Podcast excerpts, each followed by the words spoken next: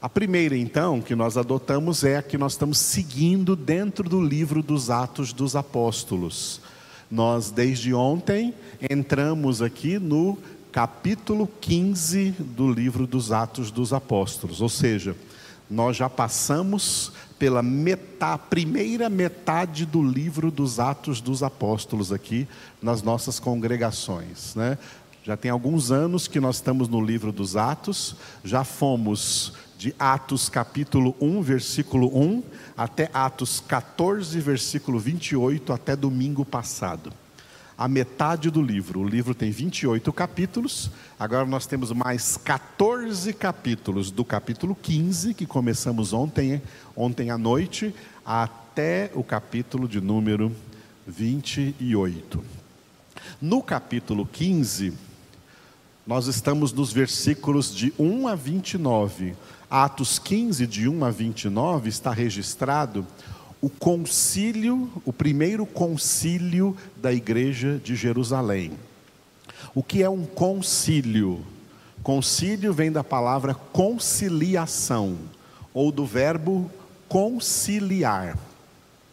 O concílio foi uma reunião feita pelos pastores da igreja para trazer um acordo, uma conciliação entre dois tipos de cristãos que surgiram lá no primeiro século.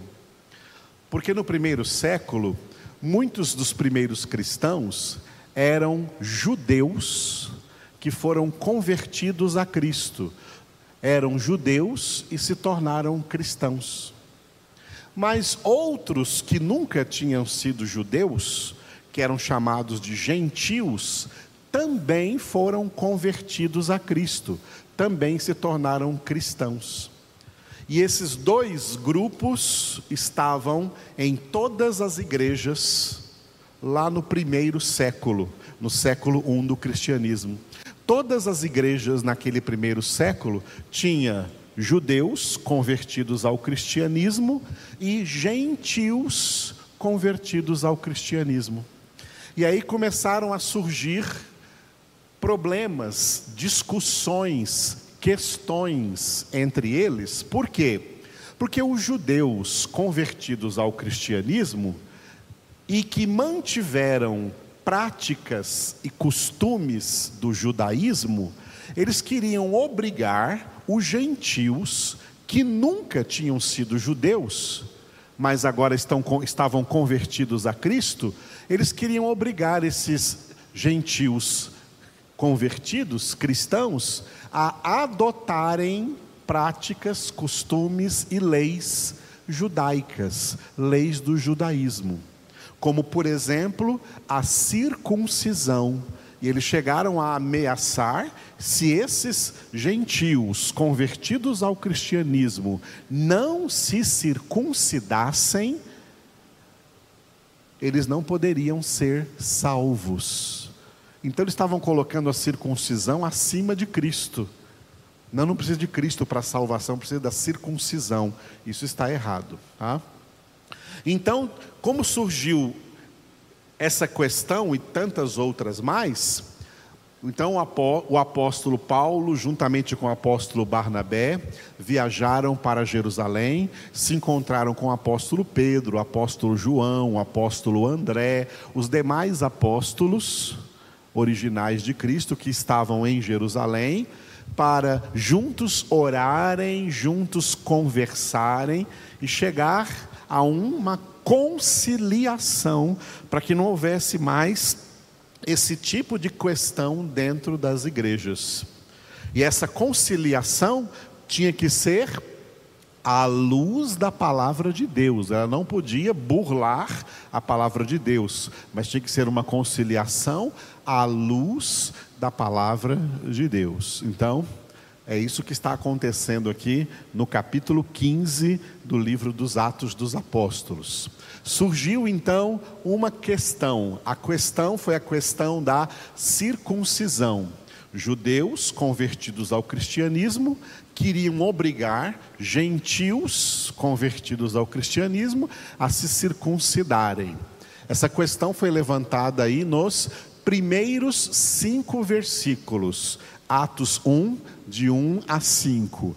Esse texto está dividido assim, ó. O surgimento da questão, nos versículos 1 e 2. Nós já vimos esses dois versículos ontem e hoje pela manhã. E agora nós vamos entrar aqui do versículo 3 ao versículo 5, a viagem a Jerusalém. A viagem de Paulo e Barnabé com uma equipe lá da Antioquia da Síria para Jerusalém, para se encontrar com a cúpula da igreja de Jerusalém, formada pelos apóstolos originais de Cristo, e também por um dos irmãos de Jesus, chamado Tiago, que havia sido escolhido pelos apóstolos para ser o primeiro bispo da igreja de Jerusalém. Então eles foram lá para essa reunião para tratar dessa questão da circuncisão que surgiu nos versículos 1 e 2. Hoje à noite nós vamos ficar com esses três versículos, versículo 3, 4 e 5. Atos 15, de 3 a 5, viagem a Jerusalém. Esse texto está dividido assim, ó. Versículo 3, a viagem propriamente dita. A viagem de Antioquia da Síria, onde eles estavam, para Jerusalém, no versículo 3. E a chegada deles, dos versículos 4 e 5. Vamos ler então o versículo 3, a viagem. Enviados, pois, e até certo ponto acompanhados pela igreja, atravessaram as províncias da Fenícia e Samaria, e narrando a conversão dos gentios, causaram grande alegria a todos os irmãos. Vamos repetir? Enviados, pois, e até certo ponto acompanhados pela igreja, atravessaram as províncias da Fenícia e Samaria e, narrando a conversão dos gentios, causaram grande alegria a todos os irmãos. Então, os apóstolos Paulo e Barnabé, diante da questão da circuncisão, viajaram para Jerusalém e quando eles saíram de Antioquia, da Pisídia, eles foram acompanhados pela igreja.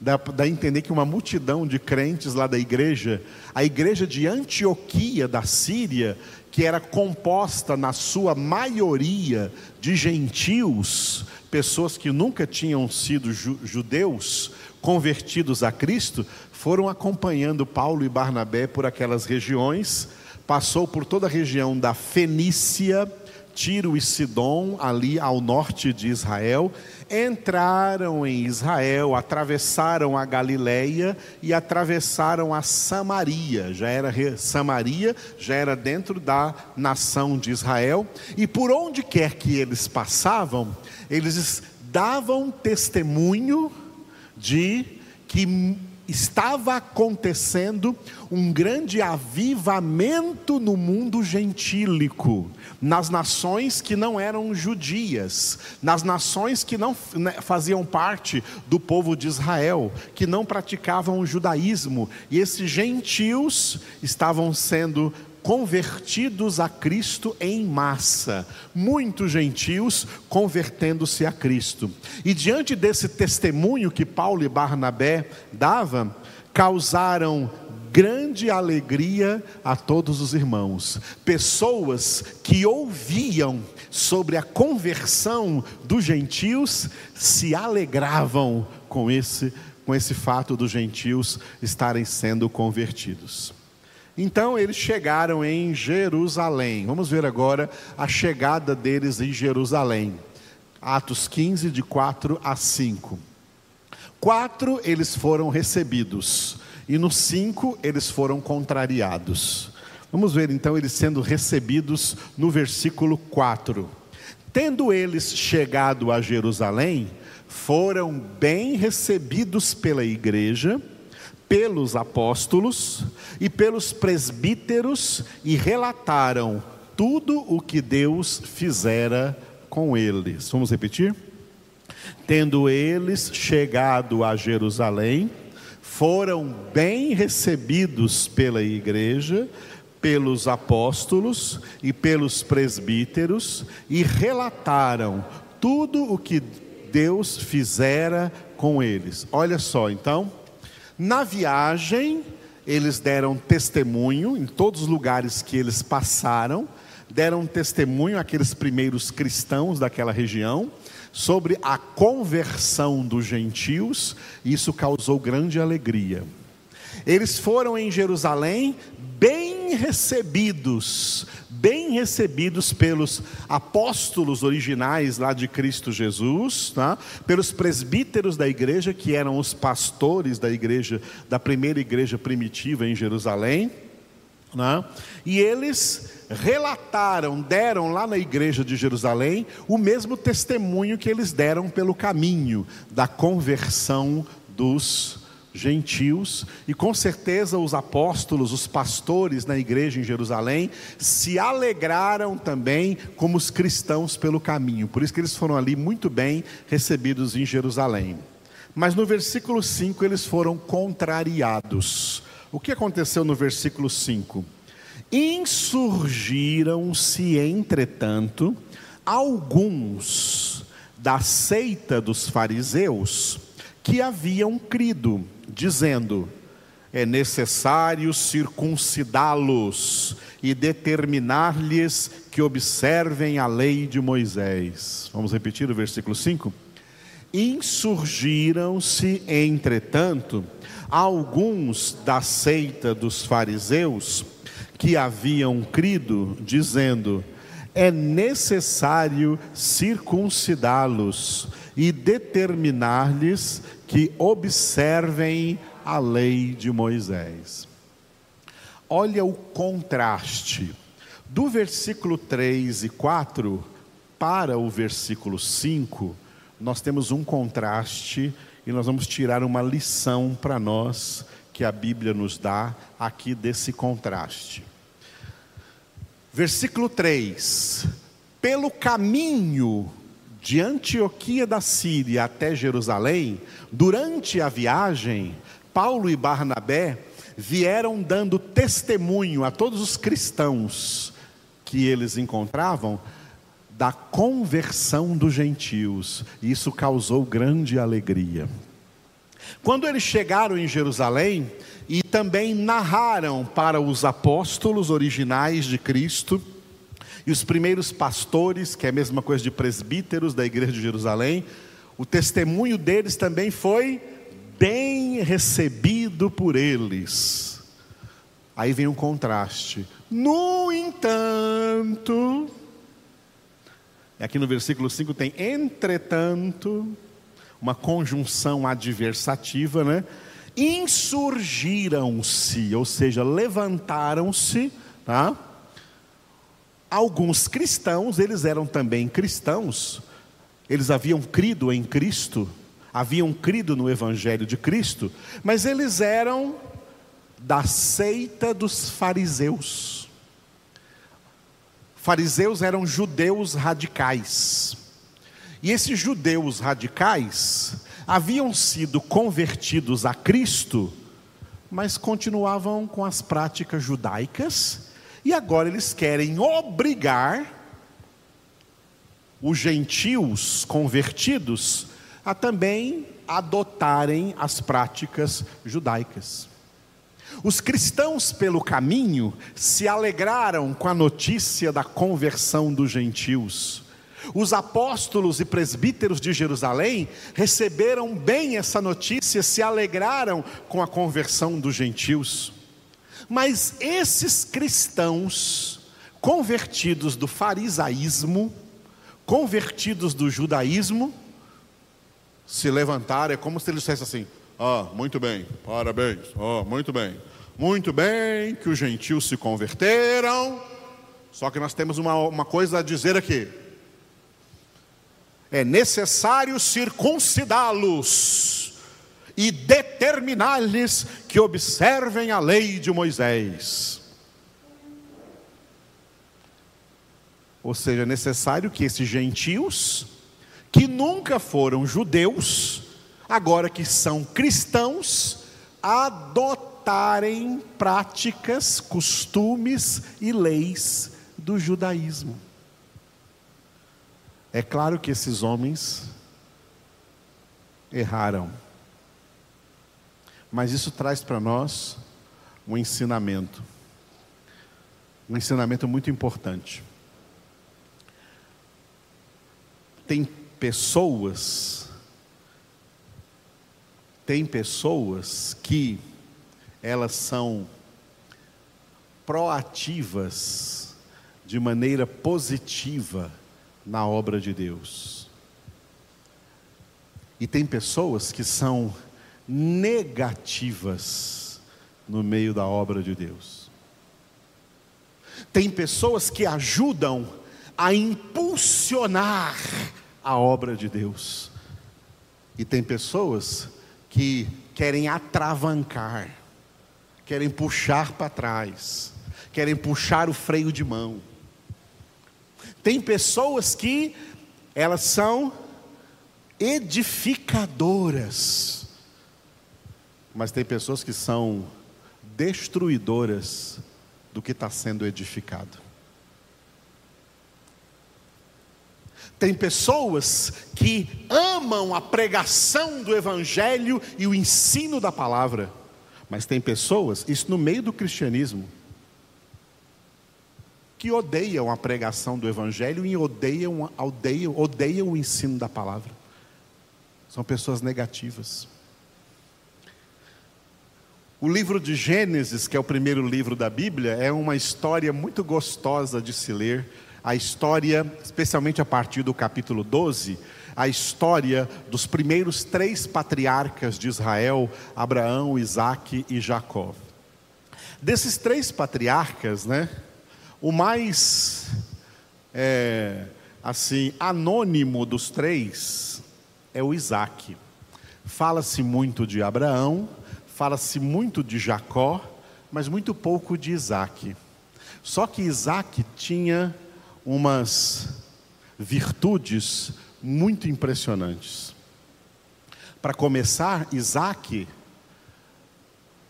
dos três patriarcas, foi o único monogâmico que casou com uma só mulher e teve filhos com uma só mulher, Rebeca, sua esposa. O casamento é monogâmico. O casamento instituído por Deus é monogâmico, não é poligâmico. Deus não gosta de poligamia. Por isso, está escrito lá no Gênesis 2: Deixará o homem pai e mãe e se unirá à sua mulher, não às suas mulheres, à sua mulher. Abraão, né, o pai de Isaac, teve filhos, teve Isaac com a sua mulher legítima, Sara, mas antes de Isaac teve um filho com a escrava da Sara, que era Agar. Porque Sara era estéril e ele pensava que a promessa de Deus de dar a ele um filho viria então através da escrava dela. E depois que Abraão ficou viúvo, ele casou-se novamente com uma mulher chamada Quetura e teve outros filhos. Jacó, então, nem se fala. Jacó se casou logo com duas irmãs, Raquel e Lia. Casou-se com as duas irmãs de uma só vez.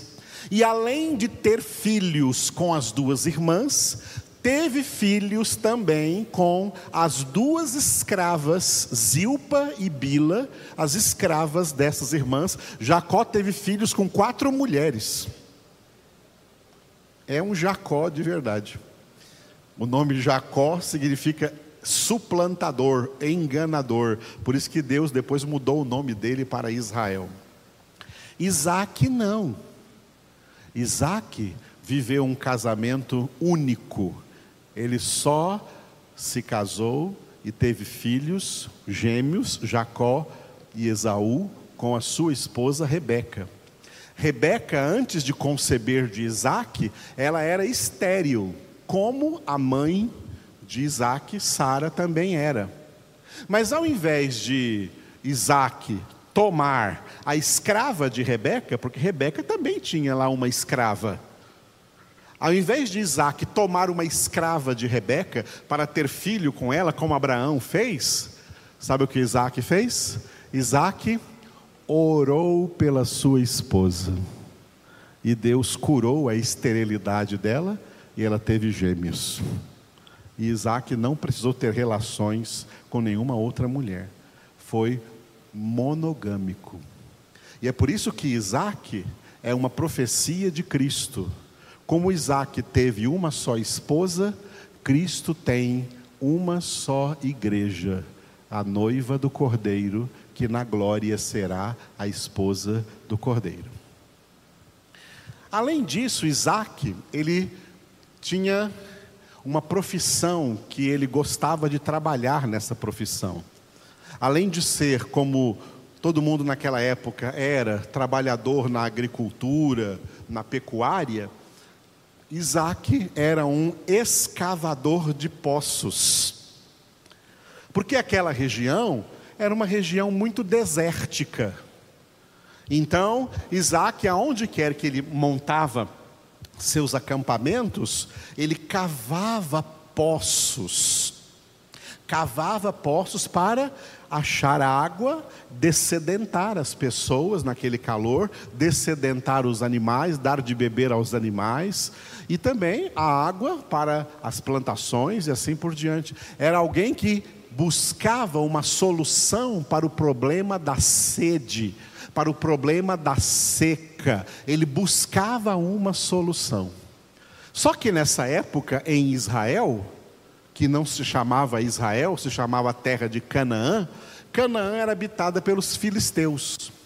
E quando os filisteus viram os acampamentos de Isaac prosperando, porque tinha muita água, onde Isaac parava, ele furava poços, encontrava muita água, e ali tinha prosperidade, porque tinha água, precisa de água, água é necessário.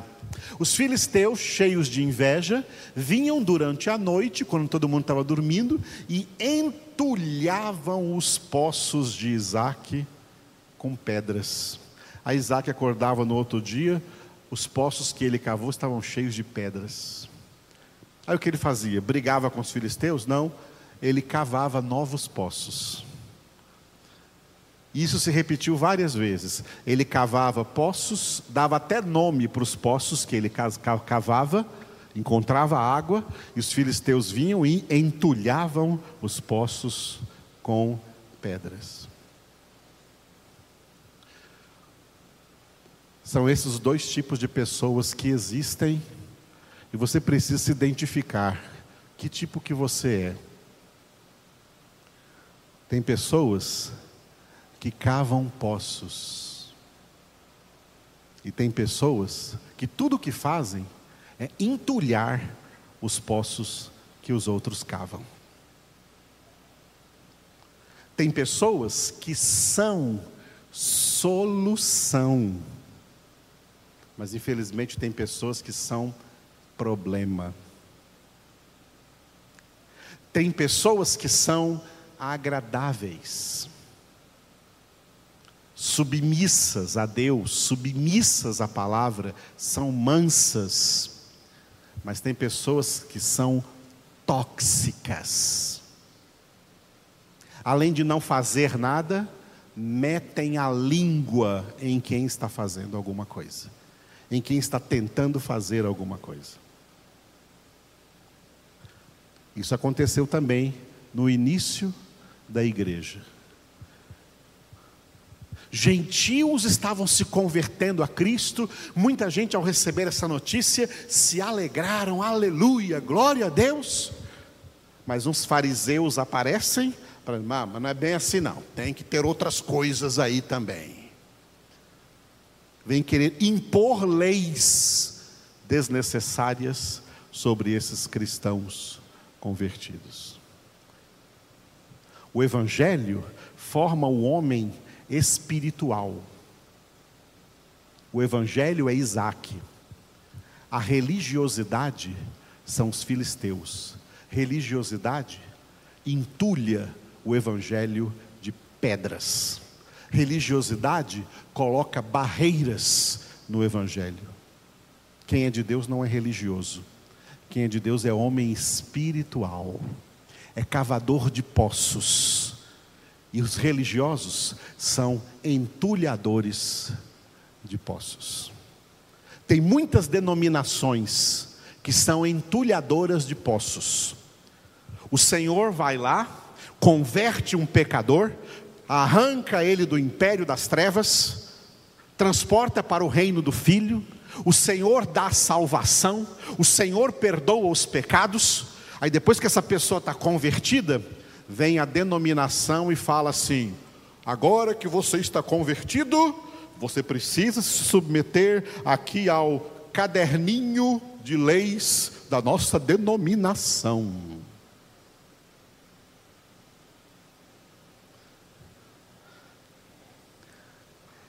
Várias pessoas, inclusive pastores, já me perguntaram, pastor Edivaldo, quais são as, as regras da sua denominação? E a minha resposta para eles, para todos eles, foi essa aqui. Ó. Bom, em primeiro lugar, eu não tenho nenhuma denominação. Jesus tem uma igreja e eu trabalho nela. Em segundo lugar, o único caderno da igreja de Jesus se chama Bíblia Sagrada. Precisa de alguma coisa a mais? Precisa de alguma coisa a mais? Precisa de alguma coisa a mais? Esse é o caderninho da igreja de Jesus. Essas são as regras da igreja de Jesus. Palavra de Deus. Mas tem muitas igrejas que deixam a Bíblia de lado e colocam o caderninho tá? as leis da sua igreja, que Jesus não mandou igreja nenhuma inventar lei. Eu já fui pregar em muitas igrejas e tive a triste experiência de, depois de pregar, o pastor da igreja, né, eu devolvo a palavra para o pastor da igreja, depois que eu pregava, devolvi a palavra para o pastor da igreja, e ouvir o pastor da igreja dizer assim: Olha, irmãos, glória a Deus. O pastor Edivaldo pregou muito bem. O que ele pregou verdadeiramente é bíblico, é palavra de Deus. Mas nós temos que lembrar que nós temos que nos sujeitar às regras da nossa denominação.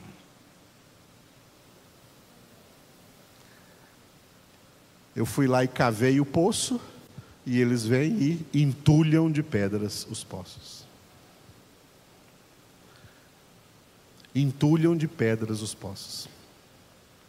Tem gente que, como Isaac, é cavador de poços. Mas tem gente que, como os filisteus, não são mais do que entulhadores de poços. Tem gente que é solução, e tem gente que só é problema.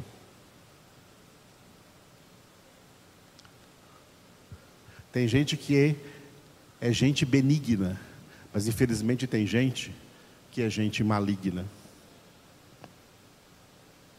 Que tipo você é? Você tem que saber. Diante de Jesus. Fique de pé e ore comigo.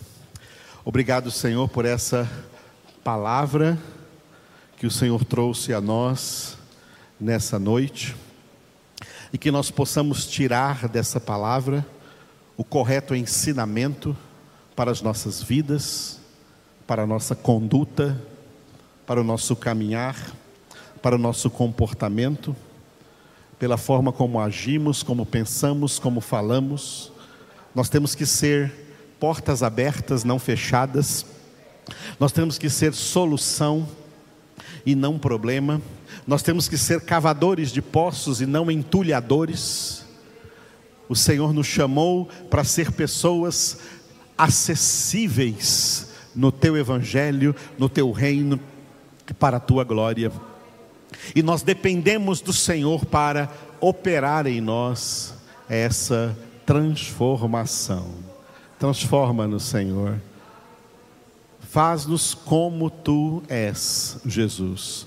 Uma porta aberta, mesmo estreita, porque é exigente, mas é porta aberta para o céu, para a glória, para o Pai. Transforma nossas vidas. Nós oramos hoje, Senhor, pelo meu filho Paulo Isaac, que amanhã, dia 2, faz aniversário, derrama sobre ele e sobre a Maressa as suas bênçãos. Oramos, Senhor, pelo Ricardo, que faz terça-feira aniversário. Abençoa ele, a Rubiane, a Giovana, poderosamente.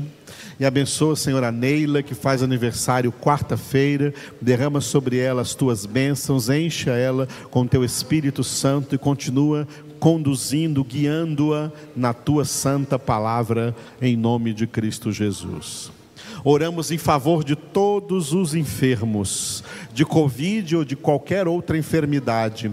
Opera, Senhor, a cura divina, que eles sejam curados, em nome do Senhor Jesus. Damos a Ti, Senhor, toda a glória, toda a honra e todo o louvor Aleluia! Glória ao Senhor. Amém.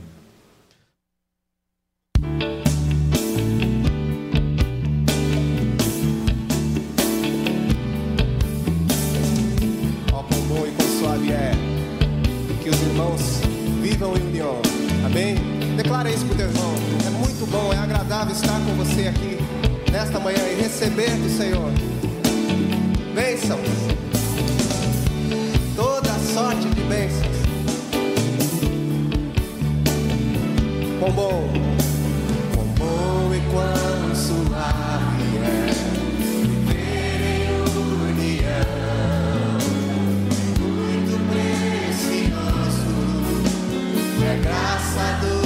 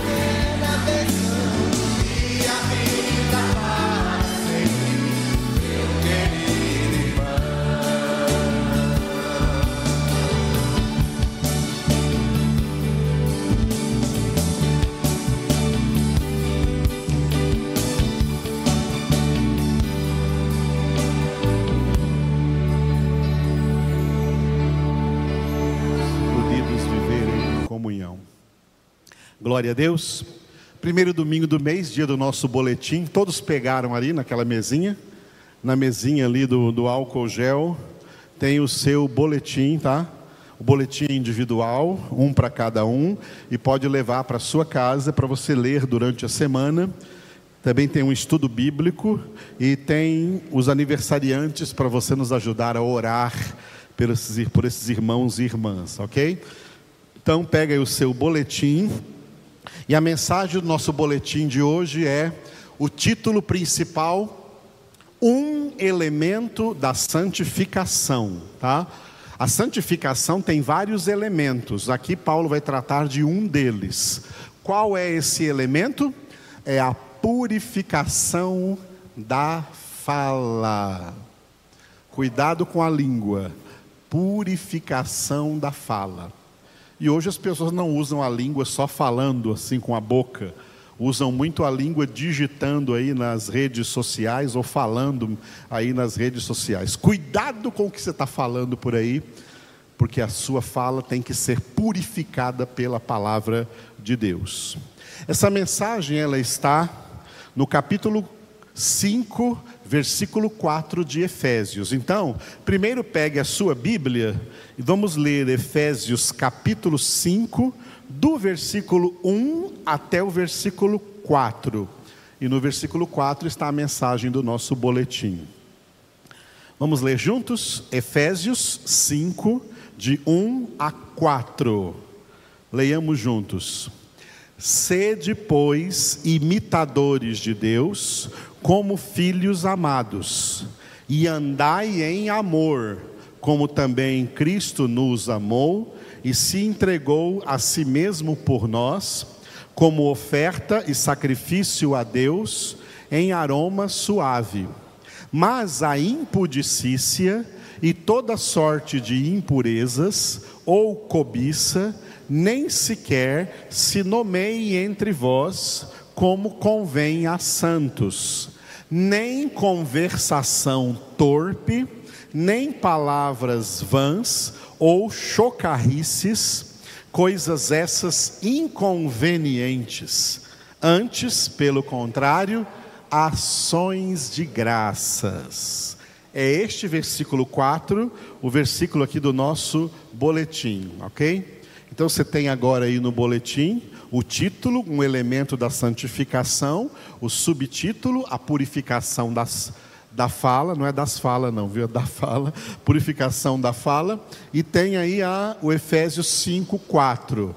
Vamos ler mais uma vez aí, agora você precisa só do boletim agora, todas as palavras estão escritas aí. Leia comigo novamente Efésios 5, 4. nem conversação torpe, nem palavras vãs ou chocarrices, coisas essas inconvenientes, antes, pelo contrário, ações de graças. Acompanhe comigo. Um dos elementos cruciais no processo da santificação é a fala. Todos nós falamos, não é verdade? Por essa razão, Tiago desenvolveu o tema acerca da língua, em Tiago, capítulo 3, versículo 2, juntos. Porque todos tropeçamos em muitas coisas. Se alguém não tropeça no falar, é perfeito varão, capaz de refrear também todo o corpo. Tiago continuou no capítulo 3, versículo 6, juntos. Ora, a língua é fogo, é mundo de iniquidade. A língua está situada entre os membros de nosso corpo e contamina o corpo inteiro. E não só põe em chamas toda a carreira da existência humana, como também é posta ela mesma em chamas pelo inferno. Que coisa, hein, sobre a língua, hein? E olha uma coisa séria que Tiago escreveu. Tudo que ele escreveu é sério, mas tem uma coisa muito séria que a língua, ela a língua, ela põe em chamas toda a carreira da existência humana. Que coisa terrível, hein? Como as línguas são maléficas, malignas e maledicentes. Continuando, quando Tiago escreveu acerca da língua, logicamente ele se referiu à fala, aquilo que as pessoas falam. Acerca disso, foi que o próprio Jesus já havia declarado em Mateus 12, 34, juntos. Raça de víboras, como podeis falar coisas boas sendo maus? Porque a boca fala do que está cheio o coração. Por que Jesus chamou pessoas aqui de raça de víboras? Era um xingamento gratuito? Não, é uma metáfora, é uma comparação. As víboras expelem pela boca o seu, seu veneno. As pessoas também expelem pela boca o seu veneno naquilo que falam. E Jesus disse também em Lucas 6,45, juntos: O homem bom, do bom tesouro do coração, tira o bem, e o mal do mau tesouro tira o mal, porque a boca fala do que está cheio o coração. Então, vamos dizer assim, a língua, ela é inocente, porque ela não fala nada. O que a língua fala vem lá da alma, vem lá do coração, vem da mente, vem do interior.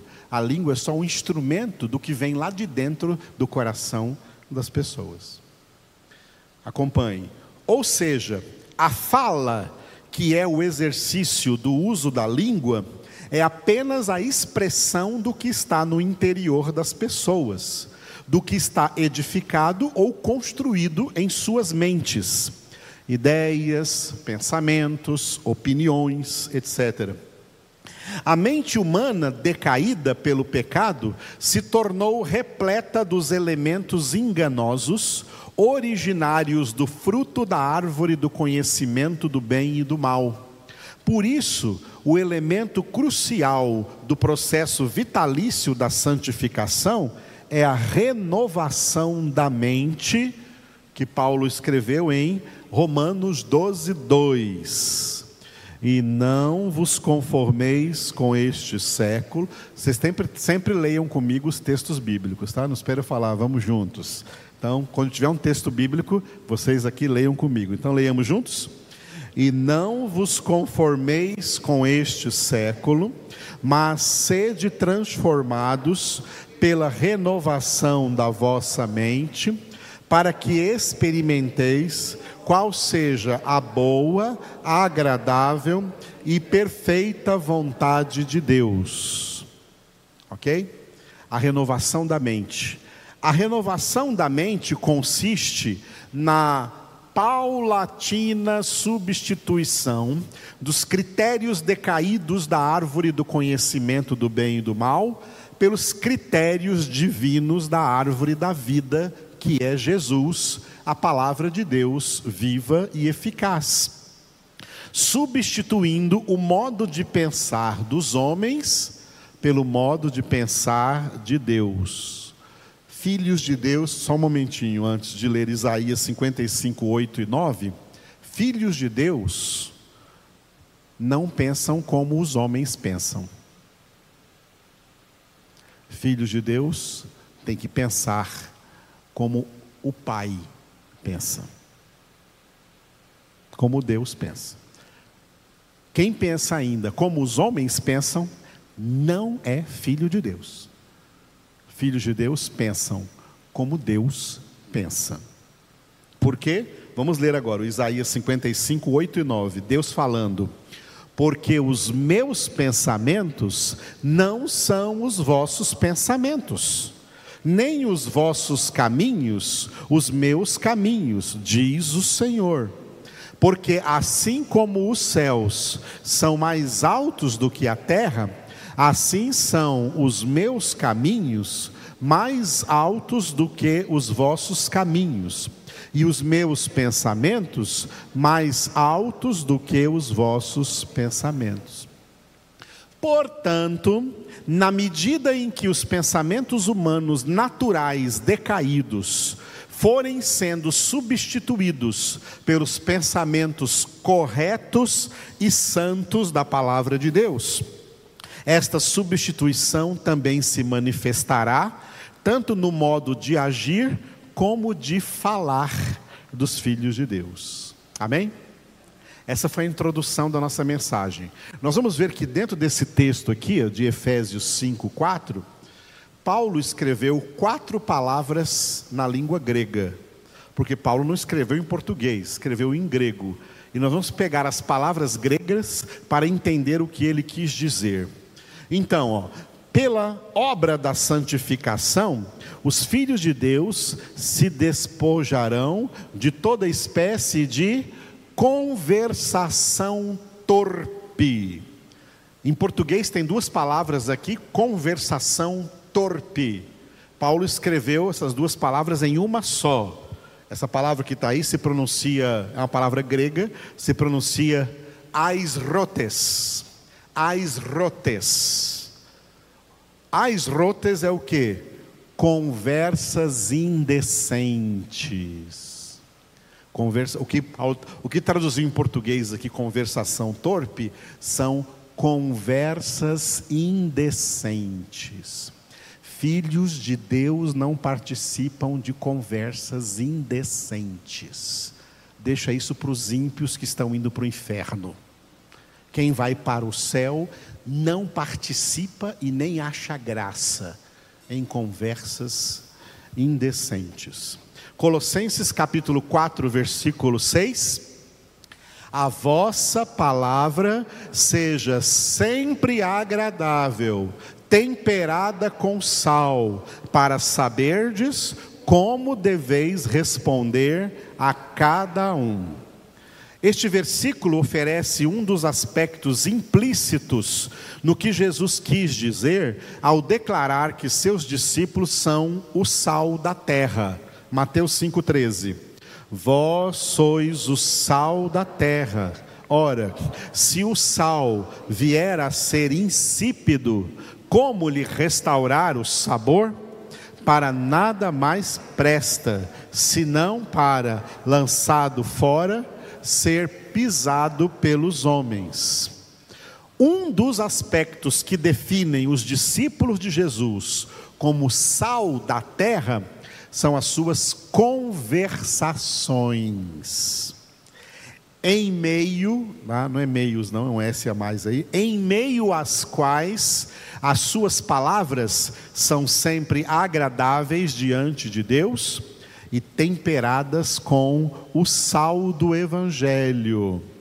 Não pode haver mais lugar para a torpeza e para a indecência na fala dos filhos de Deus, sejam quais forem as circunstâncias em que eles sejam ouvidos por outras pessoas. Ok? Primeira palavrinha foi aisrotes. Agora tem um erro aí no boletim escrito que na hora de imprimir, o parágrafo que vem agora é o último. Veja lá no final dessa página, o último parágrafo ali que depois vem a minha assinatura ali, pastor Edivaldo. O último parágrafo não era para estar lá, é para estar aqui. Tá? Então eu vou lê-lo. Veja lá o último parágrafo, depois a gente volta para aquele ponto. Pela obra da santificação, os filhos de Deus se despojarão de toda espécie de palavras vãs. Duas palavras, palavras vãs. Mas Paulo escreveu só uma palavra morologia. Morologia. O que é morologia? Conversas não construtivas, conversas que não edificam. Tito 1:11. É preciso fazê-los calar, porque andam pervertendo casas inteiras, ensinando o que não devem por torpe ganância. Agora volta lá para aquele parágrafo, lá o segundo parágrafo lá na página. Paulo escreveu isso a Tito, referindo-se a homens que ele definiu como pauradores frívolos. A palavra pauradores significa, de uma forma mais comum, faladores, tá? Tem muito falador aí, tá? Muito falador. Esses faladores, tudo que eles fazem é, vou usar uma palavra técnica, tem uma palavra técnica que se chama verborreia. Já ouviu essa palavra? Verborreia? Que lembra que outra palavra? verborreia. Tem gente que é isso que sai pela boca deles, mais nada. Tá? São faladores frívolos, frívolos. Por isso Paulo disse aí em, vamos ler aí Tito 1:10. Porque existem muitos insubordinados, pauradores frívolos e enganadores, especialmente os da circuncisão, daquela época lá que nós vimos no livro dos Atos. Os filhos de Deus são orientados a falarem somente o que edifica Efésios 4, 29. Não saia da vossa boca nenhuma palavra torpe, e sim unicamente a que for boa para edificação, conforme a necessidade, e assim transmita graça aos que ouvem. Só podemos falar, só devemos falar o que é edificante. Amém? Terceira palavra, a primeira palavra foi a primeira palavra foi aisrotes, a segunda palavra foi morologia. Agora vem a terceira palavra, ó. Pela obra da santificação, os filhos de Deus se despojarão de toda espécie de chocarrices.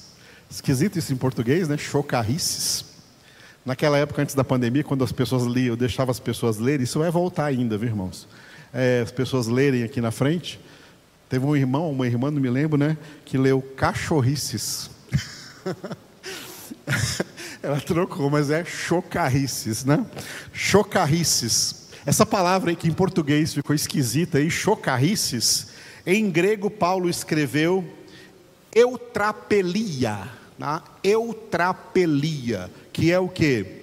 Conversações vulgares ou sujas, conversas vulgares ou sujas. Paulo escreveu em 1 Coríntios 15, 33. Não vos enganeis, as más conversações corrompem os bons costumes, mas conversações corrompem, tá? Então os filhos de Deus têm que aprender a conversar de maneira pura e santa. Um dos bons costumes que os filhos de Deus devem desenvolver durante o processo da sua santificação é a reverência. Reverência diante de Deus, porque tudo que você fala para alguém, quem quer que seja, Deus também está ouvindo. Você está falando para Deus também. Então, reverência. Um dos termos mais famosos no mundo é o extremo oposto da reverência. É a irreverência de pessoas de boca suja e que até contra Deus desandam a língua, como Asaf disse no Salmo 73, versículo 9. Contra os céus desandam a boca e a sua língua percorre a terra. Agora vem a quarta palavra em grego. A primeira palavra foi aisrotes, a segunda morologia, a terceira eutrapelia, e agora a quarta palavra, pela obra da santificação, os filhos de Deus se despojarão de toda espécie de falatórios inconvenientes. Paulo usou aqui inconvenientes, né? aliás, a tradução em português usou inconvenientes, Paulo chamou, Paulo usou aí, não usou a palavra inconvenientes, ele usou a palavra aneken. Aneken significa falatório incessante, vício em conversas tolas. Como tem gente desse jeito, olha só. O termo grego utilizado por Paulo se refere a pessoas que não conseguem se calar. Pessoas que possuem uma espécie de compulsão quase doentia de ter que falar. Pessoas que ficariam doentes se tivessem que guardar silêncio e parar definitivamente de falar. Pessoas que acham que as suas opiniões acerca de tudo têm que ser ouvidas pelos outros. Pessoas que não se importam nem prestam atenção ao que os outros falam, mas querem ser ouvidas. Por isso a tradução do termo em português, inconvenientes. Pessoas inconvenientes, querem falar toda hora, querem falar sobre tudo, sobre tudo querem, tem um falatório, elas têm um discurso para dizer sobre tudo. Tá? E aí Paulo escreveu em 1 Timóteo de 4 a 7. Vamos ler esse texto? Nem se ocupem com fábulas e genealogias sem fim, que antes promovem discussões do que o serviço de Deus na fé. Desviando-se muitas pessoas destas coisas, perderam-se em loquacidade frívola pretendendo passar por mestres da lei, não compreendendo, todavia, nem o que dizem, nem os assuntos sobre os quais fazem ousadas asseverações. Gente que não sabe de nada, mas quer falar de tudo, para todo mundo. Como tem gente desse jeito? É o que Paulo disse para Tito: ó, é necessário fazê-los calar. Tem certas pessoas que nós temos que dizer para elas assim: olha, você faria um imenso favor ficando de boca fechada. Pelo amor de Deus, cale sua boca.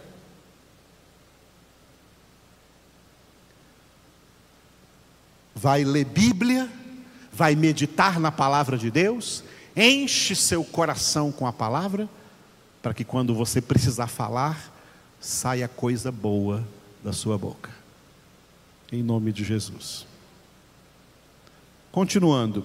Pela obra da santificação, os filhos de Deus desenvolverão, ao invés dessas coisas que nós vimos até agora, o bom costume de viver sempre em ações de graças. Alguns versículos eu coloquei sobre ações de graças. O primeiro, Efésios 5, 20 dando sempre graças por tudo a nosso Deus e Pai, em nome de nosso Senhor Jesus Cristo.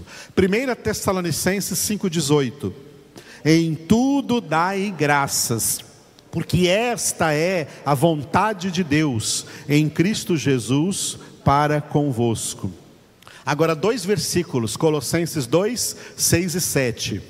Ora, como recebestes Cristo Jesus, o Senhor, assim andai nele, nele radicados e edificados e confirmados na fé, tal como fostes instruídos, crescendo em ações de graças.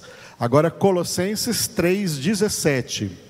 E tudo o que fizerdes, seja em palavra, seja em ação, fazei-o em nome do Senhor Jesus, dando por ele graças a Deus Pai. E Colossenses 4:2. Veja como a epístola de Colossenses tem essa palavra-chave de ações de graças, de dar graças. Perseverai na oração, vigiando com ações de graças. Dar graças a Deus por tudo, ok? Agora, para encerrar, uma palavra da boca de Jesus, Mateus 12, 36 e 37. Vamos ler juntos. Digo-vos que de toda palavra frívola que proferirem os homens, dela darão conta no dia do juízo, porque pelas tuas palavras serás justificado, e pelas tuas palavras serás condenado. Sabe por quê? Eu falei aqui no início que o nosso ministério é ensinar a palavra de Deus, porque pessoas bem formadas na palavra de Deus tudo que sair da boca delas será excelente. Agora, pessoas não formadas na palavra de Deus têm uma mente deformada e nada do que sai da boca deles presta. A purificação da fala é um dos elementos da nossa santificação, sem a qual ninguém verá o Senhor.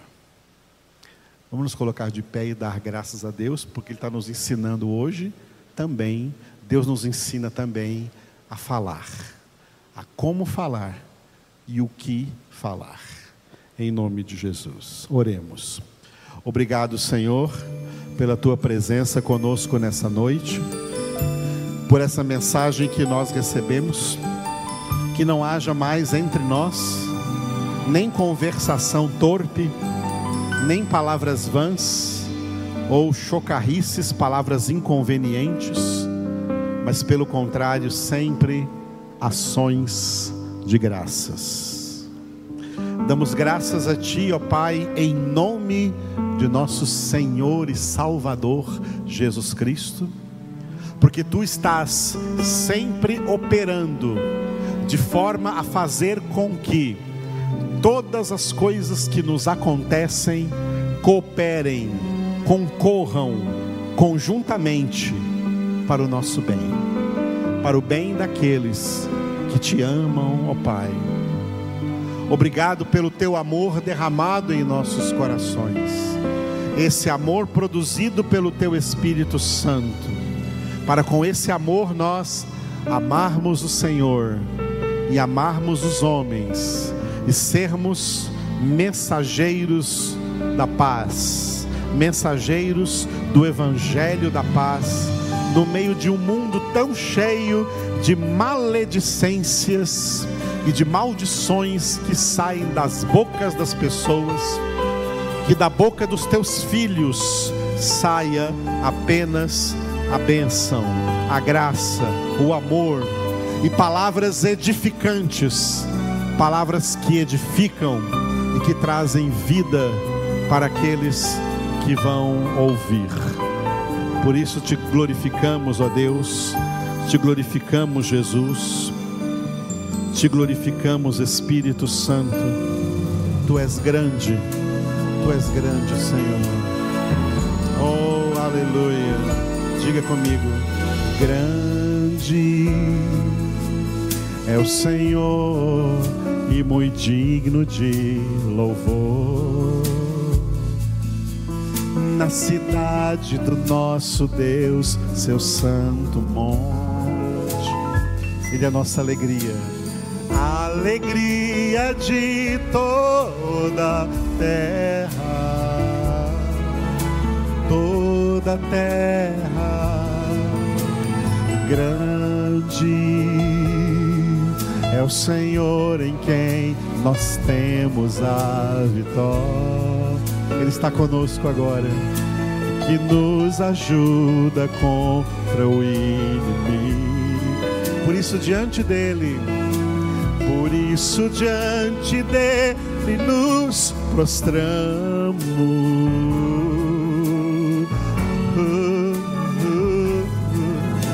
Queremos o teu nome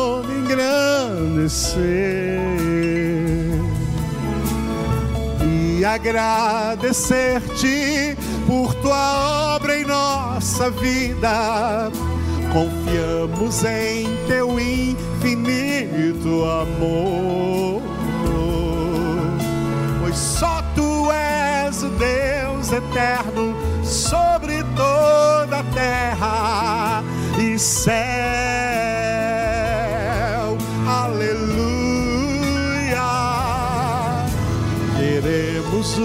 teu nome engrandecer e agradecer-te, e agradecer-te por tua obra em nossa vida. Confiamos em teu infinito amor,